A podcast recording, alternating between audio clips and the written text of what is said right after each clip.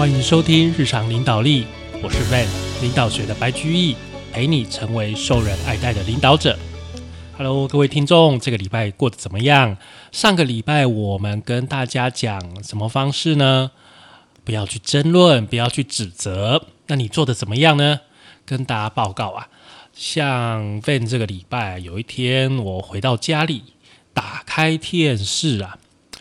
奇怪，我们家电视一晶一幕怎么突然就有一条黑黑的线啊？很大一条黑黑的线，一看才发现，哇，原来我的那个一晶一幕啊被打破了啊！那个玻璃上面出现了一个叉叉，一个缺口啊，原来是被我儿子打破了。这个时候啊，我就想起了卡内基的这个“不指责，不争论”，才怪。那么我儿子才七岁而已，我怎么可能去跟他讲不指责不争论？我马上叫他过来痛骂一顿，跟他讲说：“哦，你爸爸在赚钱很辛苦，这个电视这台电视即将两万块，你安尼搞我坑落诶！哇，我的恁爸都这高趁钱，逐工给你开两万块哇，电视讲我多哇动会掉，对不对？马上就骂他，所以。”被完全没有办法啊，教小朋友完全没有办法 做到这个不争论、不指责啊。但是各位，我们在平常日常生活中，在跟其他人、成人啊、大人互动的时候，我们还是要学习这个方式啦。或许等我儿子到了青少年的时候，开始要开始慢慢的转往这个卡内基的方式，要跟他沟通了。因为毕竟现在还小，我现在才小一而已，我。打坏电视，我还要跟他讲严重性，不然每个月回去都打坏一台，我哪受得了？我哪那么会赚钱，对不对？好，那我们上个礼拜讲了不争论、不指责，那各位你会不会有一个问题？哎，那不争论、不指责，我要怎么办？我知道，OK，我知道，遇到问题的时候，好，我不跟他吵啊，我不骂他，但是这样子事情就好好转吗？他？他就能同意我说的话吗？好，各位，接下来卡内基要跟我们讲两个事情，就是第一个，如果你发现你是对的啊，就是要避免争论的情况下，你觉得你是对的，你真的发现你是对的，用友善的态度哦，用友善态度。但是啊，如果你真的发现你很有可能错，要马上认错啊。所以这个礼拜跟各位来谈这两个主题，第一个是认错。啊，第二个就是用友善的态度认错，其实啊是需要勇气以及智慧的啊。卡内基说啊，距离他们家走路不到一分钟，有一片茂密的森林哦。美国嘛，这个绿地很多。那春天当然就是很多花都会开呀，然后松鼠在这个森林里面也有很多嘛啊，很多松鼠，然后它这个草哦长到跟马一样高，你看这个茂密的这个森林哦，这片森林公园一直保持着这样子很原始的状态哦，然后啊。这个卡内基他就常常牵着他们家那只斗牛犬在森林里面散步啊。他这只斗牛犬，我看看，叫做雷克斯。哎呦，这个名字还不错。雷克斯是一只友善的小狗，从来不咬人啊。每个主人都这样觉得自己的小狗不会咬人。好，这个森林公园啊，也很少有人会出现啊，所以散步的时候，这个卡内基就很少给这个雷克斯。戴上口罩，或者是这个系上一个一个一个绳子嘛，链子嘛，一般都会牵狗嘛，对不对？都有一个链子。有一天呐，他在公园里面遇到一位骑警哦，这个骑警就是在美国那种，这个这个是毕竟是超过一百年前的书哦，那个时代还比较多，就是骑着马的警察哦，骑着马的警察，现在很少了啦，现在很少了。这位警察为了显示他的权威，就。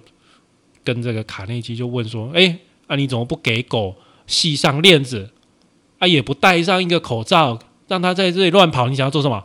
你不知道这违法的吗？”哦，这卡内基说：“对对对，先生，我知道。呃，我想它应该不会咬伤人，不会咬伤人。我不管你怎么想的，法律就是法律。你的狗说不定会咬松鼠，或者是咬小孩、小朋友啊，这很危险的。”这一次就先饶了你，下一次再被我发现，我就把你抓去法庭上面去解释哦。然后卡内基就很小心，就说：“啊，我下次不会再犯了。”哈，确实哈。卡内基开始就帮这个雷克斯戴口罩。可是啊，过了几次，他发现雷克斯真的很不爱这只狗，很不爱戴口罩了。卡内基也不喜欢啊，他可能懒惰还是怎样，反正美国人嘛，喜欢自由嘛，所以啊，他就打算碰一下运气啊，就不戴口罩出门了。一开始都很顺利，都没有什么事情。过了没多久，又遇上麻烦了。有一天下午，卡内基跟雷克斯翻过一个小山头，这个时候很不幸，他就看到上次那位。警察就骑在一匹红色的马上面，雷克斯啊，直接朝着他跑过去，因为他没有那个链子嘛，那就是这个放牛吃草。雷克斯看到 看到马，可能很高兴，就跑过去了。哇，这逮鸡短条啊！还没有等到警察开口，卡内基就赶快就说：“警官先生，这一次被你逮个正着。哎呀，我违法了，对不起，我也不找什么借口了啦。”上一次上个礼拜你已经警告我一次了，这一次又出现这个情况，你就处罚我吧。诶，没想到啊，这位警察居然温和的说：“对了，我也知道了，在没有人的时候，谁都想让狗在这里放纵一下哦。”对呀，这里的环境实在是太诱惑人了。但是不管怎么说，我都是违法了。这个时候，警察居然帮他讲话。像这样一只小狗，应该是不会去咬伤人啊。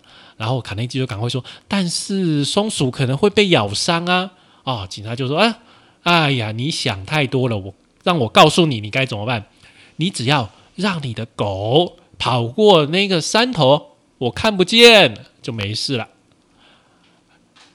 警察是普通人，他也很渴望受重视的感觉。所以啊，卡内基承认错误。那这个时候呢，这个这位警察唯一能够展现他自尊的方法，就是这样表现出宽大、不计较。这个时候他才能这样展现他的自尊。假如哈，假如卡内基一开始就给他顶撞回去，就给他骂回去，结果会怎么样？我想结果大概不会太好啊。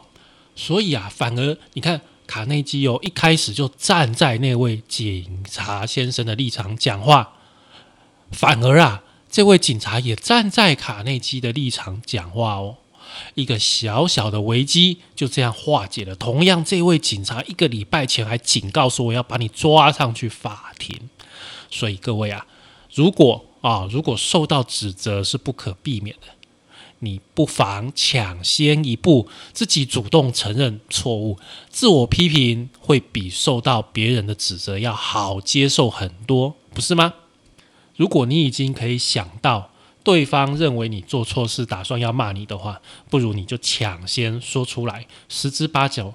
对方会改变主意，用比较宽大的胸怀去原谅你，就像这位警察一样，大事化小，小事化无，放过卡内基跟雷克斯。接下来，我们再讲一位这个呃商业艺术家华伦的故事啊。这个商业艺术家说起来就是帮广告或者是出版品，就是书啊、作画、做封面这种东西啊。做这一类的这个原则啊，就是尽量做到简洁明快、紧扣主题，也就是你的产出要够快哈，要够明确，要这个时间是很短的。那他的老板就是一位这个美术编辑哦，就会要求他哈。但是啊，即使他就是华伦赶时间赶得很快，要勉强做到，还是会有一些小错误哦。但是他的这个美术总监要求啊很多，很苛刻。每次啊，华伦从他的办公室出来都感觉很不舒服，不只是因为他的作品被批评，而且啊，那个美术总监那个咄咄逼人的说话方式还有态度，都让华伦觉得很没有办法去忍受。这几天啊，华伦又交给他一份作品，也是那种啊十万火急，马上就要这种。过没多久，马上就接到美术总监的电话啊，要求华伦去他的办公室一趟。华伦就想啊，西亚一定又有什么地方出锤了啊！不出所料了，这一次的麻烦也不小啊。看到这个美术总监一脸哦很生气的样子，开始要骂他了，似乎准备就要开始 K 他了。这个时候，华伦就想到这个原则，就是要先提出来，先认错的原则。于是啊，他马上就诚恳的说：“先生，你所说的都没有错，我完全承认错误，我也不找任何借口。我已经帮你画很多年了，作画很多年了。本来啊，应该是要有一些长进，有一些进步，要画得更好了。但是我的确错了，我觉得很羞愧。”这个话才讲完啊，美术总监出人意料就开始转变态度哦，反而替他讲话。对啦，你说的没错，不过今天这个也不算上是很特别很大的错误啦。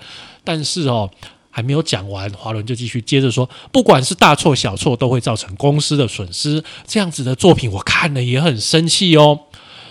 这个美术总监想要讲话，但是华伦就继续继续讲他自己的话，他就。认错，他觉得这种感觉还不错。华伦就说：“我从今以后，我一定不能这样。你给过我很多次机会，我应该要更加努力。今年的作品，我要再重画一遍。”这个美术总监马上就说：“不不不不，不用了，不用了。我也不是说一定要麻烦你了。”然后接着，美术总监反而称赞了华伦的作品，对他说：“啊，这边只需要一些小修改啊，而且这是这个小错误，其实也没有给公司造成什么损失啦，没什么大不了的。”所以你发现怎么样？诚恳的认错，不但啊让老板怒气全消，而且后来这个老板还请华伦去吃饭呢。所以你可以看到，在这个故事里面，勇于承认错误，其实能够带来一些心理的满足感。哦，不要去辩解的情况下，不仅仅能够卸下对方的防御，消减你的罪恶感，而且是有利于问题的解决的哦。所以啊，犯错的时候，你确定你自己错了的时候啊，你干脆就很及时的去承认错误哦。说真的啦，平常大家犯错其实是很正常的现象，这很正常，没有什么人能够永远不犯错的哦。所以你只要大方的、勇敢的、快速的承认你的错误，其实它会产生很惊人的效果，远远比你在那边辩解来的效果好一万倍。一定要记住。争强好胜永远也满足不了你，退一步反而会有意料之外的收获。好，那接下来我们就来讲友善的态度啊。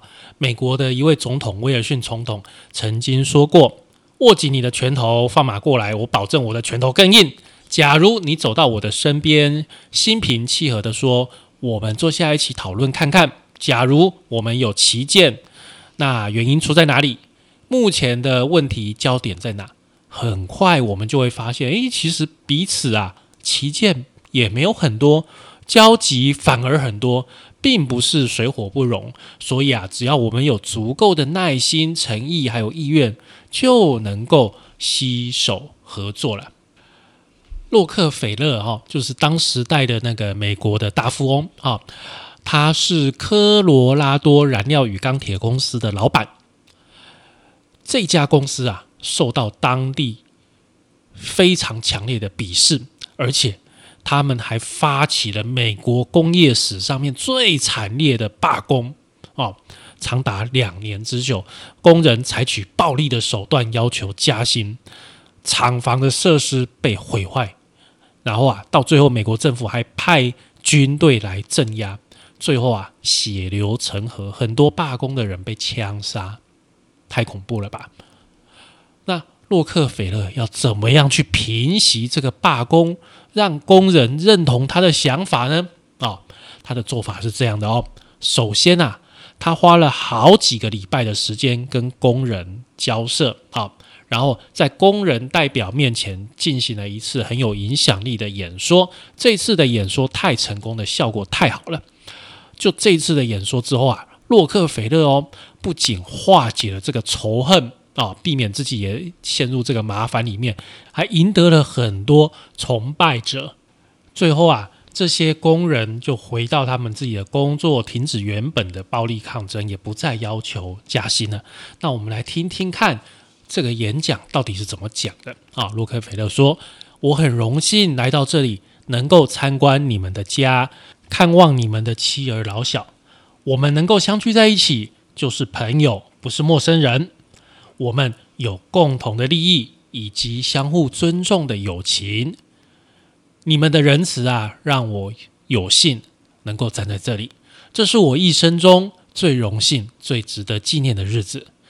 与这家伟大公司的工人代表、职员和主管们共聚一堂，是我的荣幸，我会终身难忘。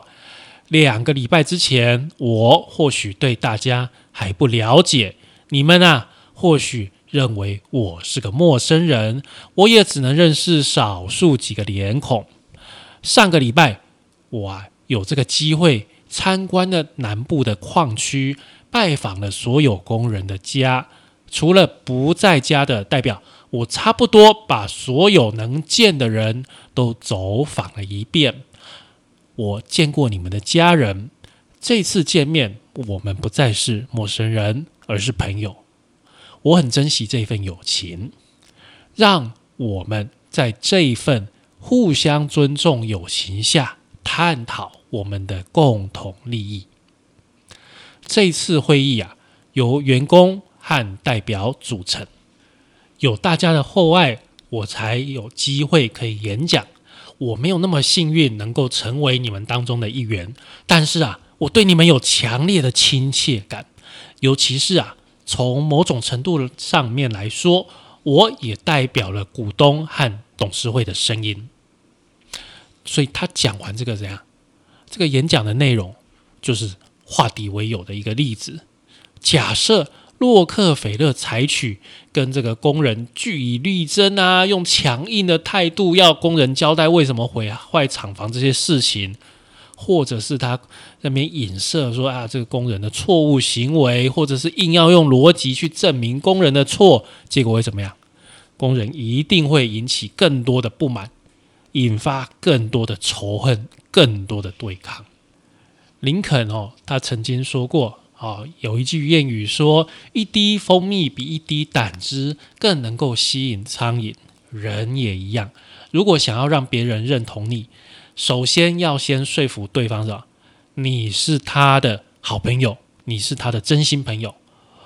不管你怎么想，友情就像一滴蜂蜜一样，能够赢得人心，还能够启动他的理性思考。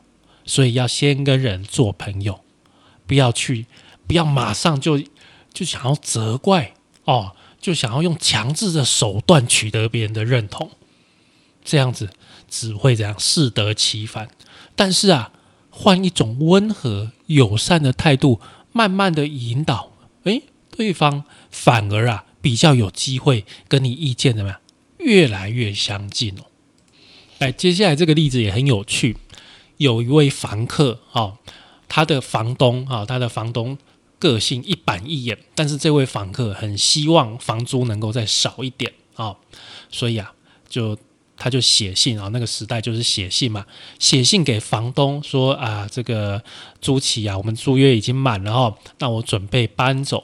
但是事实上，这个房客这样其实不想搬啊。如果房租能够降下来啊，他其实很想继续住，但是他又觉得希望很渺茫，因为之前哈其他的房客哦都试过都不行，这个房东难搞，很难搞，所以他就想想看。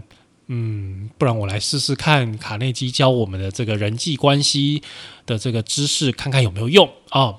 然后啊，这个房东一收到信哦，他就来找这位房客啊。然后啊，这个房客就在门口啊跟他们见面，满脸都是友善还有热情。他完全没有提到房租的事情哦，他一开口就说。啊，房东先生，你这个房子真的是好，我真的很喜欢你的房子啊，就一直夸赞，还说你实在是管理的也是很好，我真的觉得你这个房东实在是太棒了。其实我是很愿意再继续再住一年的，呃，但是我现在没有办法负担哈。那个房东哦，听到吓一跳。他从来没有从他的房客那边听过这样的一种赞美的话，他甚至有一点就不知道要怎么办这样子啊。然后啊，过了没多久，这个房东开始跟这位房客诉苦，开始说：“哎，你们这个房客哈，有一些实在是很差劲哎。有一个房客曾经就写了十四封信给他，每一封都在骂他啊。还有房客说：“哇，假如不能让楼上的人不再打鼾，我就要撕毁租约。楼上的人打鼾，干我什么事啊？”哎，至少有你这位好房客，让我感到很安慰。然后啊，这个房客都还没有提出他的要求啊，这个房东就说：“好了，我先帮你减这个房租啦，减减多少钱啦？”不过啊，这个数字啊，其实跟这位房客他的理想还是有一个差距，所以他干脆就直接讲说：“啊，我希望能够降到多少钱？”房东啊，也二话不说就给他答应了，而且啊，走之前哦。房东还问他说：“哎啊，还有没有什么需要装修的啊？”哇，你想想看，如果照其他的房客的做法去争取要降房租，下场一定跟他们一样灰头土脸。好在这位房客用的友善、温和、同情、赞赏的方式，最终赢得了很满意的结果。各位啊，各位，相信这个。《伊索寓言》这个故事，大家小学的时候一定都听过。太阳和北风在争论谁的力量大。北风说：“我的力量大。”看那位穿大衣的老人，我跟你打赌，我能比你更快让他脱掉他的大衣。于是太阳躲进了云朵，北风啊使劲的刮，几乎要刮成了大飓风、大台风的。但是风吹得越强，老人把大衣怎么样？抓得越紧，北风啊，最后不得不放弃，平息下来。这个时候，太阳从云朵后面钻出来，对老人友善的微笑。阳光普照，不一会儿，老人就热得满头大汗，赶快脱下大衣。太阳告诉北风，友善、温柔，远远比愤怒、暴力更强大。你想想看，这是西元前六百年伊索的故事。诶，伊索那个时候是这个一位奴隶嘛，他讲的寓言故事，他那个时候就告诉你要有友善的态度。所以啊，大家一定要记得林肯讲的那句话：一滴蜂蜜比一滴胆汁更能够吸引苍蝇。我们对人要用友善的态度，所以。大家知道了吗？不指责、不争论的方法，就是用友善的态度，就是用勇于认错的态度。